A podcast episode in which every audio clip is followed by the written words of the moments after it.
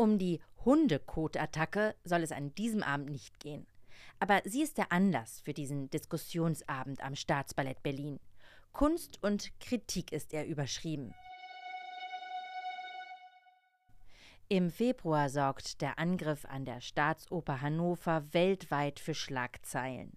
Der damalige Ballettchef Marco Göke schmiert der Ballettkritikerin Wiebke Hüster eine Tüte mit Hundekacke ins Gesicht bei der Premiere eines seiner Stücke.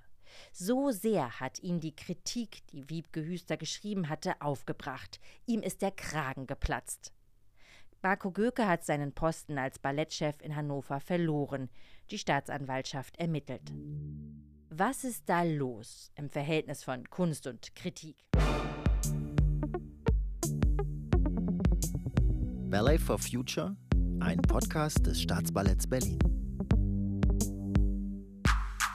Nach der Causa Gustav. Gemeint ist die Hundekacke-Attacke denn die Hundekacke war ein Häufchen von Marco Gökes altem Dackel Gustav. Nach der Causa Gustav war eines klar, dass es ein großes Bedürfnis gibt und ein Unwohlsein und viele Fragen im Raum stehen um dieses Spannungsverhältnis von Kunst und Kritik. Wir wollen mögliche Machtverhältnisse identifizieren, Situationen ausloten und erkunden. Und wir wollen auch ergründen, wo kommt denn die Angst her?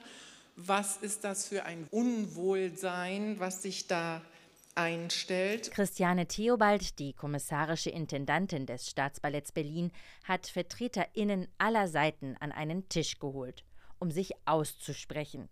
Denn das Verhältnis ist nicht das Beste, nicht erst seit dem Hundekuh-Zwischenfall auch wenn der in seiner Ekelhaftigkeit wirklich herausragend ist.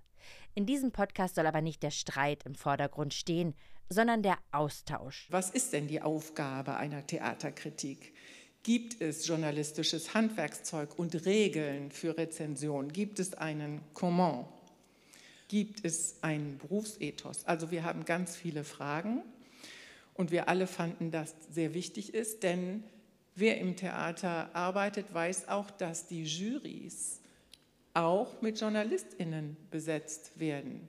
Da gibt es eine Stimme. Die Politik achtet sehr darauf, was denn die veröffentlichte Meinung ist.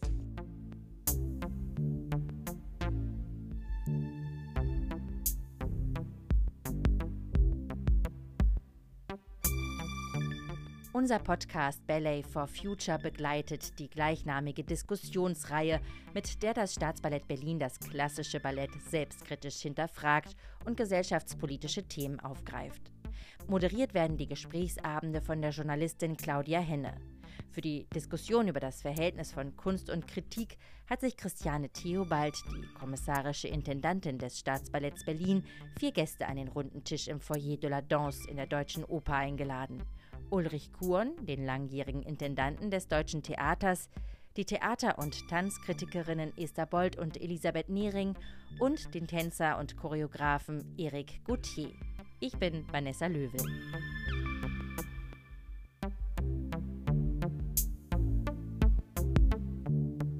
Die guten Kritiken sind nicht so das Problem, um sie geht es an diesem Abend deshalb auch weniger.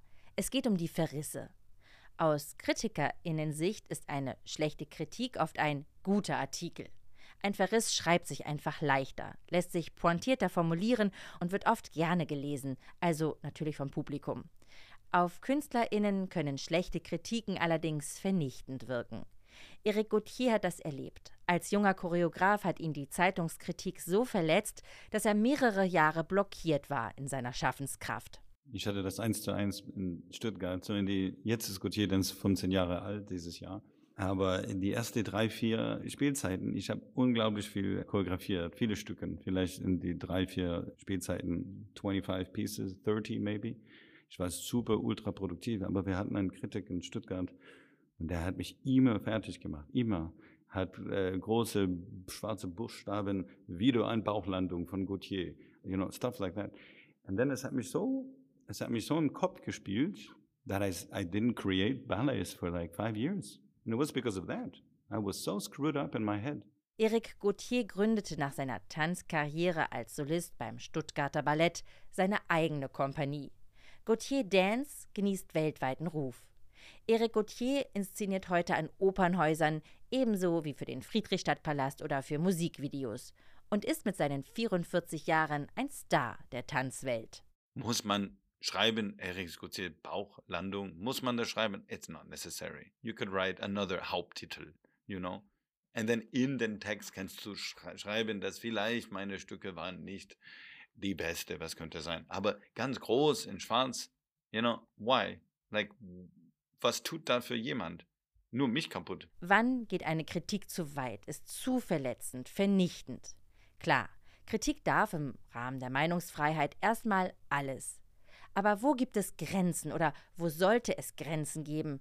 Das ist nicht so einfach zu beantworten. Deshalb nochmal einen Schritt zurück. Was ist denn überhaupt die Aufgabe einer Theater- oder Tanzkritik? Elisabeth Nehring arbeitet seit über 20 Jahren als Tanzkritikerin, unter anderem für den Deutschlandfunk oder die Zeitschrift Tanz. Sie ist freischaffende Autorin und Journalistin, hat die Plattform Tanzmedia mitgegründet und leitet seit 2019 die Fachstelle Tanz Mecklenburg-Vorpommern. Was ist eine gute Kritik? Ich glaube, zur guten Kritik gehört auf jeden Fall, dass sie das Gesehene so ausschnitthaft das dann ja sein mag, aus einer bestimmten Perspektive, erstmal überhaupt anschaulich macht für den Leser oder den Hörer. Das ist total wichtig, weil ich glaube, wenn das nicht anschaulich wird für jemanden, der zuhört oder das liest, dann ist die ganze Kritik, die Einordnung, was ist das für ein Konzept, die Einordnung der Ästhetik oder die Interpretation und die Analyse, äh, bleibt das so ganz ungreifbar. Und das greifbar machen, die Beschreibung ist ein wesentlicher Bestandteil da drin, finde ich fast am schwersten. Vor der Analyse, der Einordnung und Bewertung steht für Elisabeth Nehring das Beschreiben. Was hat da auf der Bühne überhaupt stattgefunden? Ein Theater- oder Tanzabend wird damit zugänglich für alle, die nicht dabei waren, noch nicht dabei waren und nicht oder nicht mehr dabei sein können. Einfach erzählen, wie es war. Das hört sich leicht an, ist aber eine Herausforderung, gerade bei einer so wortlosen Kunst wie Tanz. Jede Kritik scheitert natürlich an all dem, was in einem Stück drin ist, das ist schon mal total klar. Und trotzdem ist es immer ein Ringen und so eine Professionalität anzustellen und zu sagen, es ist jetzt meine Aufgabe, dieses Stück möglichst frei anzuschauen und dem versuchen gerecht zu werden mit meinen Worten. So, das finde ich jetzt erstmal so die allererste Basisaufgabe. Eine anschauliche Beschreibung ist auch für Esther Bold die Grundlage für eine gute Kritik, um die eigene Argumentation verständlich zu machen. Auch Esther Bold ist seit fast 20 Jahren als Kritikerin unterwegs. Sie schreibt Theaterkritiken für Nachtkritik.de, den Hessischen Rundfunk, die Magazine Theater heute und Tanz. Natürlich muss das am Ende sauber argumentiert werden, die eigene Meinung. Ne? Das ist ja der, der Punkt, an den das, was an dem Abend gesehen wurde, zu sehen, was wollten die KünstlerInnen, wo wollten die hin, welche Mittel haben sie gewählt, um dieses Ziel zu erreichen oder um dahin zu kommen künstlerisch und das dann aber auch wieder in den Kontext zu stellen und zu sagen, was, welche Rolle spielt das jetzt für uns im Moment? Ist das gesellschaftlich relevant oder ist es relevant gerade für einen bestimmten Diskurs oder für ein bestimmtes Publikum? Also es gibt natürlich Routinen, es gibt dann ein gewisses Handwerkszeug. Also ich bin mir der Verantwortung sehr bewusst, das ist total klar, gerade an, an so einem extremen Abend, wo meine Wahrnehmung von der Publikumswahrnehmung enorm abweicht, dass ich ja dann schon in der Aufführung sitze und mit mir diskutiere, Moment, warum findet die das jetzt neben mir total super und stöhnt irgendwie bei jeder Bewegung, die die TänzerInnen auf der Bühne machen und ich möchte hier lieber eigentlich verschwinden oder einschlafen. Im Publikum gibt es Standing Ovations, während die Kritik mau ausfällt. Überkritische KritikerInnen, die mit gespitztem Bleistift und hochgezogenen Augenbrauen in der Vorstellung sitzen, sind ein Klischee. Gibt es aber. Choreograf Eric Gauthier erzählt von seiner Erfahrung mit KritikerInnen. Ich hatte das letzte Woche, war ganz nett. Wir haben diese Lesebriefe in die Stuttgarter Zeitung. Und wir hatten ein Sosolala Kritik von 15 Jahre Jubiläum, was alle zehn Shows, Standing Ovation, die Leute flippen aus. Aber die Kritik war nicht so gut. Und dann hat eine Frau einen Lesebrief geschrieben und ich habe mich gefreut. Ich hatte das nie selbst gemacht, of course not. But she wrote, waren wir nicht in dieselbe Show? Ich habe das total anders erlebt. Das war euphorisch, das war, das war ein Celebration of life, 15 years being alive for the company. Besonders so stolz sein, diese Mannschaft in Stuttgart zu haben. So it was like, wenn ich komme zurück zu was Esther gesagt hat, dass alle jubeln und du findest das weniger gut. I think die Menschen, die kommen im Theater, sind Menschen, normal people, and they feel normal things. They don't have the background from experts, you know? So they just feel what they feel. And wenn das sprut raus wie ein Jubelschrei, it's probably real, you know? Sind KritikerInnen überkritisch? Kritisieren sie des Kritisierens wegen? Oder weil sie einfach zu viel gesehen haben? Esther Bold. Ich bin eine professionelle Zuschauerin, so verstehe ich mich schon. Natürlich bin ich ein bisschen abgewetzt. Wir haben schon gehört, so hunderte von Stücken gesehen, tausende weiß ich nicht genau. Hört sich gruselig an. Aber trotzdem ist meine Position erstmal die einer professionellen Zuschauerin und das mache ich total gerne. Esther Bold und Elisabeth Niering sind sich bewusst, dass sie schon sehr viel gesehen haben. Aber sie machen es sich auch bewusst und sie versuchen immer neu und unvoreingenommen in die Vorstellung zu gehen.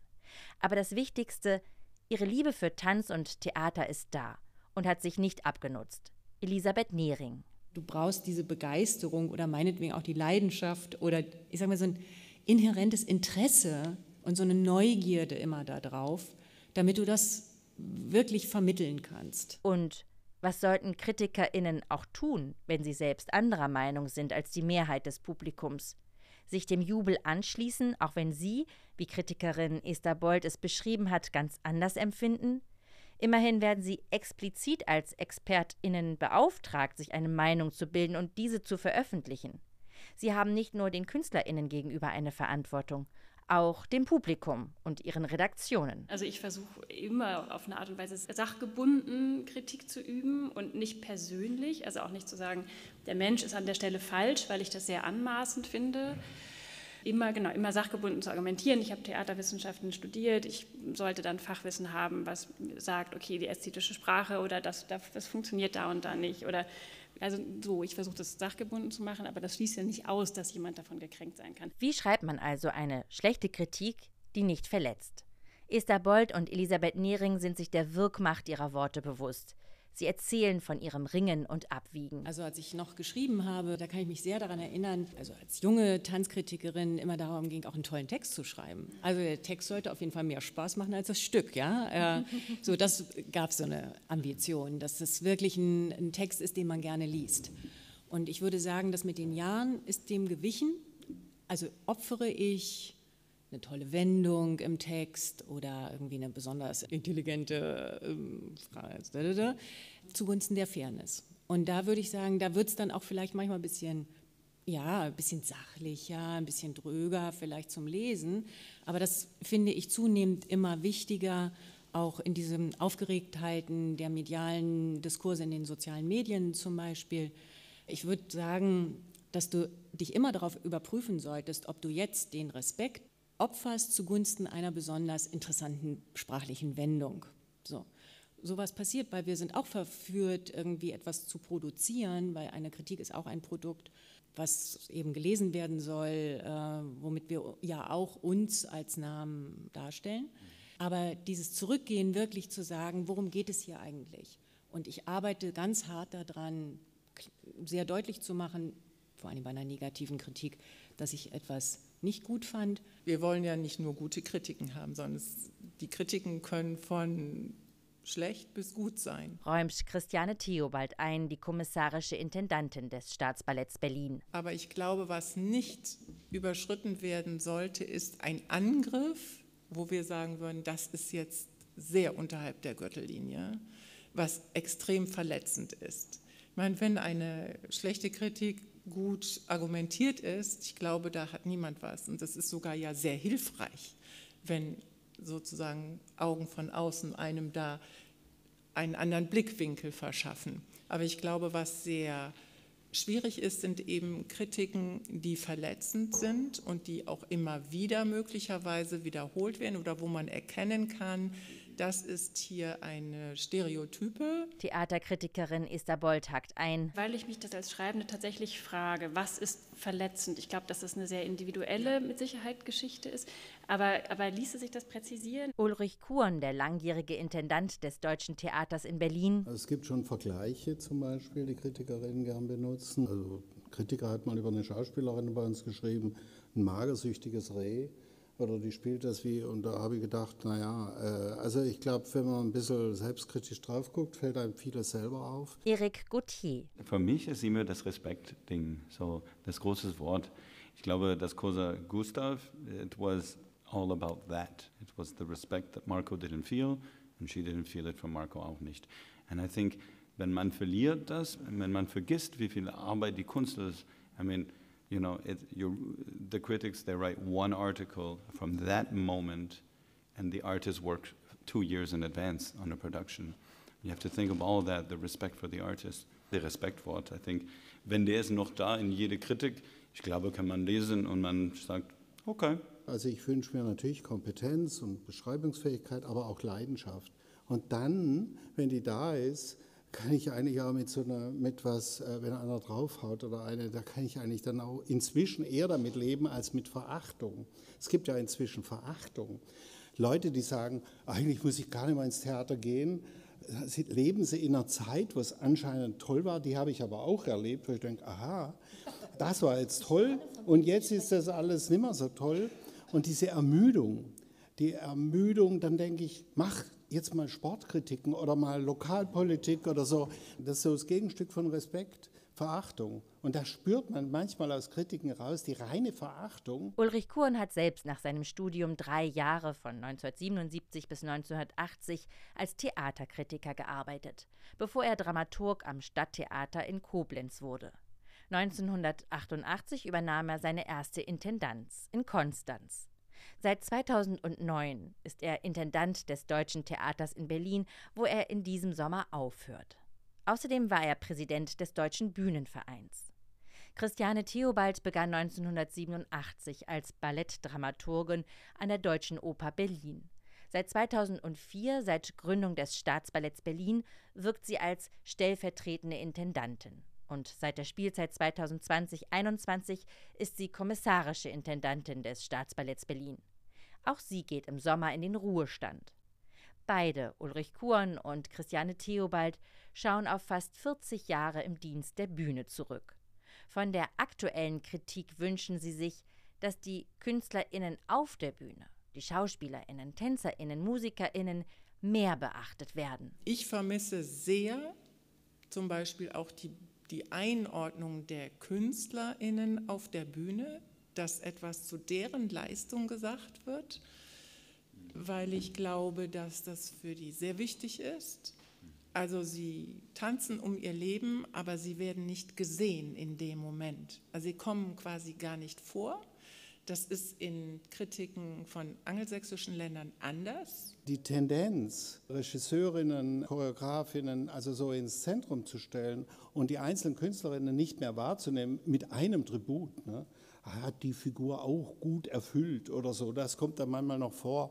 Das finde ich auch was, ist eine gewisse Faulheit und eine Konzeptverliebtheit, dass man sagt, ja, und man denkt ja immer, ja, der Regisseur wird schon gemacht haben. Stimmt ja auch gar nicht so. Tänzer und Choreograf Eric Gauthier vermisst bei KritikerInnen manchmal auch schlicht Kompetenz. Wir haben Kritiker heute mit viel Erfahrung und a lot of experience, thousands of shows have they seen. Aber ich habe die Erfahrung auch, dass oft es gibt so wenige Tanzkritiker, das ist oft jemand sehr jung, der hat mhm. keine Ahnung über Tanz, der schreibt über das. Praktikant. Maybe. Und vor ein Jahr her, ich saß mit einer jungen Mädchen, ganz nett und so, aber der fragt mich, und wie war das mit John Cranko zu arbeiten? And I was looking at her, I said, he died 50 years ago, but it's nett, dass du fragst. like, I think experience, denn ich bin voll dabei. Like you can write critics, aber wenn jemand hat nicht die Erfahrung, man hat nicht über Tanz gelernt, durch Erfahrung und Jahren und Jahren, da fällt schon die Respekt von die, von die Redaktion, finde ich zu tun, dass die Nachwuchsförderung tatsächlich von den Redaktionen vollkommen vernachlässigt wurde. Esther Bold unterrichtet an den Universitäten in Frankfurt am Main und in Mainz Theaterkritik und sie hat die Akademie für zeitgenössischen Theaterjournalismus mitgegründet. Seit Beginn der Medienkrise würde ich sagen, so Nuller Jahre oder so, dass da eigentlich keiner mehr richtig herangezogen wurde, um den Beruf zu zu lernen. Ne? Das ist wirklich ein großes Problem gerade und deswegen sitzen an der Praktikantin. Und weil das so ja. schlecht bezahlt wird, vor allen Dingen. Das ist ja ein ganz großes Problem. Mal auf deine Frage, was brauchen eigentlich Kritikerinnen? Faire Bezahlung, würde ich mal sagen, wäre ein Punkt der ganz wichtig wäre. Nur damit kannst du dir ja überhaupt denn wirklich auch eine Kompetenz erarbeiten in diesem Feld. Eine gute Bezahlung ist außerdem wichtig, damit sich Kritiker und Kritikerinnen ihre Unabhängigkeit bewahren können. Denn aktuell ist es so, dass man vom Rezensieren allein kaum leben kann. Oft ist es eine Mischkalkulation. Kritiker und Kritikerinnen sind in der Regel Journalisten und Journalistinnen, die nicht ausschließlich Kritiken schreiben, sondern auch in Artikeln, Porträts, Interviews oder auch Büchern über die Szene berichten. Oft bekommen sie auch Aufträge von den Theatern oder Opernhäusern selbst. Sie werden zum Beispiel angefragt, Veranstaltungen zu moderieren oder einen Artikel für das Programmheft zu schreiben. Man freut sich über die ExpertInnen natürlich. Aber was hat das für eine Konsequenz, wenn das jetzt eine Journalistin oder ein Journalist war? Oft sind diese Aufträge auch viel besser bezahlt als Rezensionen, sodass es kaum möglich ist, abzusagen. Sie gehören zur Überlebensstrategie von KritikerInnen. Wie kann ich mich davon so frei machen, wenn ich weiß, dass sie mich gleichzeitig auch noch irgendwie buchen für andere Dinge? Das sind alles so, sage ich mal, die Grauzonen der Unabhängigkeit, die sehr schwer und immer wieder neu verhandelt werden müssen. Unabhängigkeit ist aber, glaube ich, eine Voraussetzung. Das würde mich halt so sehr interessieren. Gibt es da eben ungeschriebene Gesetze oder ein Berufsethos, was geht und was nicht. Das würde ich gerne noch mehr wissen. Geld verdienen konnte im Journalismus, würde ich, also im Theater oder ähm, im Tanzjournalismus, waren diese Gesetze, finde ich, sehr, sehr klar. Man hat keine Vorankündigung und dann eine Rezension geschrieben zum Beispiel. Da wurde geguckt, dass das unterschiedliche Personen machen, weil man natürlich, wenn man schon vorher ein Interview mit der Künstlerin geführt hat, Dinge weiß, die oder einfach genau eine Perspektive da bekommen hat, die womöglich einen dann daran hindert, einen Schritt davon zurückzutreten, wenn man in der Premiere sitzt. Das ist jetzt heute aus personellen Gründen nicht immer mehr möglich oder so, aber, aber natürlich gibt es sowas. Dann würde ich sagen, dass auch jede Kritikerin, jeder Kritiker, dadurch, dass wir ja auch mit dem, was wir tun, in der Öffentlichkeit stehen, man so eine Poetik für sich entwickelt oder ein Ethos. Also was erlaube ich mir, wofür kann ich Verantwortung übernehmen? was kann ich vertreten öffentlich und was nicht. Da KritikerInnen oft auf ökonomisch ziemlich wackeligen Beinen stehen, könnten Theater oder Opernhäuser das auch ausnutzen und KritikerInnen hofieren, vielleicht in ein schickes Hotel einladen, damit sie kommen und berichten. Intendant Ulrich Kuhn wahrt da lieber Distanz. Also sagen wir mal, nicht weil ich so wahnsinnig seriös bin, sondern wenn ich darüber nachdenken würde, verheddert man sich in einer Strategie, in einem Strategienwirrwarr, wo man sich selber nicht mehr äh, ernst nehmen kann. Also deswegen würde ich eigentlich eher immer sagen, man achtet auf eine Art Distanz. Aber das gibt es natürlich schon. Und wir sind alle, also merke ich ja, oh, ich auch, äh, nun schreibe ich nicht, aber ich habe andere, eine andere Art von Macht, äh, verführbar im Sinne von, ach, äh, wenn, wenn jemand uns toll findet, ist man schon geneigter, den auch wieder toll zu finden und so weiter. Man hat dann trotzdem dann wieder den, den Stopper drin und so weiter. Das haben viele Kritikerinnen, glaube ich, auch. Aber grundsätzlich ist es ja nicht so, als ob man wie so ein sachliches Wesen da durch die Welt läuft. Die menschliche Seite. Das ist auch für die Tanzjournalistin Elisabeth Nehring die große Herausforderung beim Thema Unabhängigkeit. Deine Frage nach den Einladungen, da kann ich nur sagen, also die Einladung, ehrlich gesagt, die besticht mich jetzt nicht. Weil wenn das Stück nicht gut ist oder das Festival nicht gut ist. Also ich habe ja auch einen Ruf zu verlieren. Bloß weil ich jetzt irgendwie im Hotel de Bain in Venedig gewohnt habe, wird das Festival nicht besser. Und das muss ich aber dann hinterher auch sagen. Also das sind noch die weniger schwierigen Sachen. Die, die schwierigen Sachen sind eigentlich die menschlichen. Beziehungen, die man aufbaut. Und das tun wir ja, wenn wir 20, 30 Jahre. Wir sind wir haben Beziehungen zu Künstlern und Künstlerinnen. Und das finde ich viel schwieriger. Und äh, da, wo ist da der Punkt, wo ich sagen muss, nee, du bist jetzt echt schon befreundet. Also das mache ich nicht mehr. Das kann ich nicht mehr machen.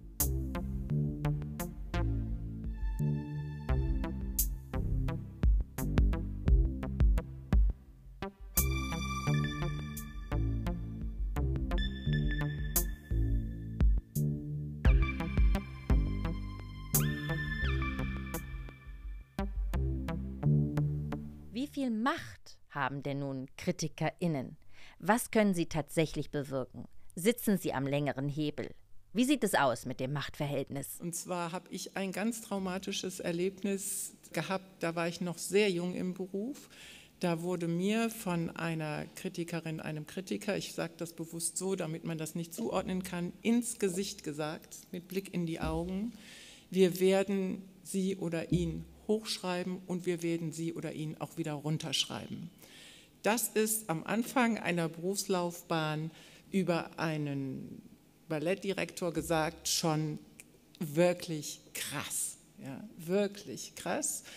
Und da merkt man diese ganze kulturpolitische Macht, die da auch ausgespielt wird. Wie kann man sich dagegen wehren? Ist es überhaupt möglich, sich gegen eine unfaire Kritik, wo man das Gefühl hat, da hat der nur seinem Affen Zucker gegeben und sonst geht es ja eigentlich um weiß ich was, kann man sich überhaupt dagegen wehren? Wie? Nee. Nee, gar nicht. Geduld. Das Machtverhältnis gibt es, aber das, wenn man sich entscheidet, öffentlich Kunst zu machen oder zu verantworten, dann weiß man, es ist ja auch der Reiz. Man kann dann nicht sagen, ich will gelobt werden, aber nicht kritisiert, das ist ja absurd. Und dass dann natürlich viele Motive mitspielen, ist doch klar. Das ist halt äh, eine Begleiterscheinung, wenn man sich exponiert. Das muss man üben, das auszuhalten. Welchen Einfluss haben denn KritikerInnen wirklich? Ist es denn wirklich so, dass sie KünstlerInnen hoch oder runterschreiben können? Was bewirkt eine gute oder schlechte Kritik für den auch ökonomischen Erfolg eines Stückes oder einer Choreografie? Also ich finde, man kann schon sehen, dass es eine Divergenz gibt zwischen einer Besprechung und der Publikumsreaktion, sagt die kommissarische Intendantin des Staatsballetts Christiane Theobald. Das muss nicht immer kongruent sein. Also es kann sich etwas ganz toll verkaufen und das Publikum macht Standing Ovations, aber man hat trotzdem schlechte Kritiken bekommen. Das gibt es. Uns hat zum Beispiel die Kritik in, in Konstanz damals verachtet. Die haben jahrelang gegen uns gearbeitet. Das hat uns eher munitioniert oder bestärkt oder wie auch immer. Ulrich Kuhn war von 1988 bis 1993 Intendant des Stadttheaters Konstanz. Ich würde sagen, das Publikum, was du gesagt hast, es gibt so nach einigen Wochen, groovt sich das so ein. Dann löst sich auch die Wirkung des Abends ein bisschen von den Kritiken. Mhm. Also so der mittelfristige Effekt. Also wenn wir sehr gute Kritiken haben, geht es hoch, ganz klar. Und wenn wir ganz schlechte haben, geht es auch runter. Und dann kann es natürlich sein, dass die einer Meinung, dass das Publikum in seiner Mehrheit einer Meinung ist mit der Kritik, die sagen wir, tendenziell schlecht ist. Dann geht es halt, bleibt es unten aber es gibt auch unterschiedlichste Bewegungen. Und insofern die Verantwortung, die man da hat, wird dann da auch wieder ein bisschen gemildert sozusagen. Aber die kulturpolitische Tendenz ist sehr, sehr wichtig. Die Politik, die nimmt die Kritiken ja auch extrem wahr, abgesehen davon, dass das natürlich eine wichtige Form ist, den Tanz in unserem Fall jetzt wirklich auch überregional zu platzieren. Aber die Politik liest die Kritiken sehr und das darf man nicht aus dem Auge verlieren. Hinzu kommt, dass KritikerInnen auch in Jurys berufen werden und mitbestimmen, wenn Preise vergeben werden. Kritiken haben einen gewissen Einfluss auf kulturpolitische Fragen. Wer wird Intendantin? Wie werden Fördergelder verteilt? Und es stimmt, sich gegen eine schlechte Kritik gesichtswahrend zu wehren, ist schwer. Trotzdem lässt sich die Frage nach der Macht so einfach beantworten? Aus dem Publikum meldet sich Horst Vollmer zu Wort, selbst freier Journalist und Tanz- und Theaterkritiker. Wo ist die Macht? Die Macht im Tanzjournalismus, im Kulturjournalismus, im Tanzjournalismus noch spezieller, die ist ganz anders verteilt. Die liegt bei euch. Ihr habt die festen Jobs, ihr könnt euren Job machen, ihr begebt euch in die Öffentlichkeit, Ihr ladet die Medien ein zu den Vorgesprächen, zu den Vorberichten. Ihr wollt diese Macht. Ihr gebt sie jemandem in die Hand und dann berichten die Leute. Das ist ein Privileg in diesem Land, Kunst machen zu können, so frei, so gut finanziert. Und dann muss man auch damit leben, dass es Menschen gibt, die darüber schreiben. Wir haben heute Abend in der Tat sehr viel darüber gesprochen, dass die KritikerInnen die Macht haben. Aber ich glaube, allgemein ist es auch so, dass die Institutionen natürlich auch als sehr machtvolle oder starke Entitäten wahrgenommen werden in einem Kulturzusammenhang, den wir hier haben.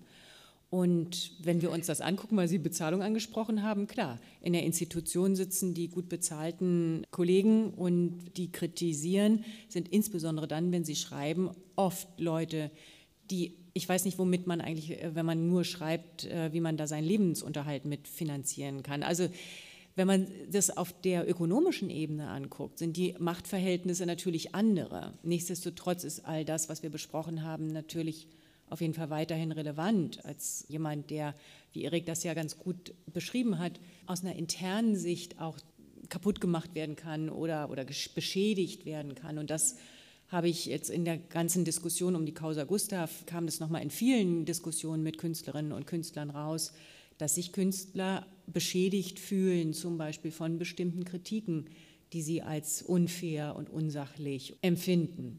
Das Risiko liegt natürlich auf beiden Seiten. Das ist schon klar und das hat jetzt nicht nur immer was mit Hundekot zu tun, sondern das Risiko der öffentlichen Rede ist einfach da. Und da drin treffen sich auch Künstlerinnen und Kritikerinnen, finde ich. Das ist auch für mich so interessant gewesen, nochmal an diesem Fall deutlich werden zu lassen, dass wir exponieren uns beide, beide Seiten exponieren sich.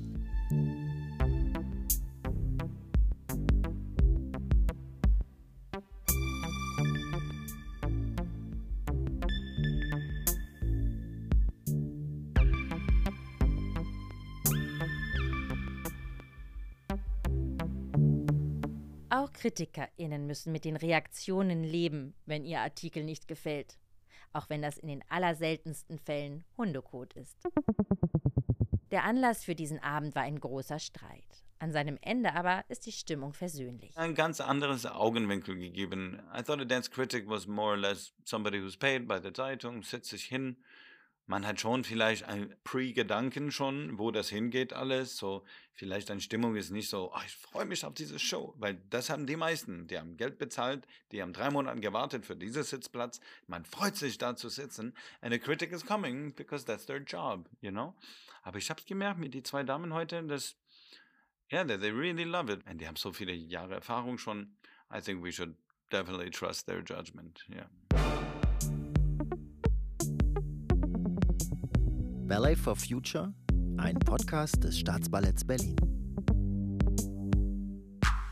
Das war die neunte Folge unseres Debattenpodcasts Ballet for Future. In der nächsten Folge geht es um die umstrittene Choreografie Petruschka von Strawinski. Wir fragen, Petruschka, geht's noch?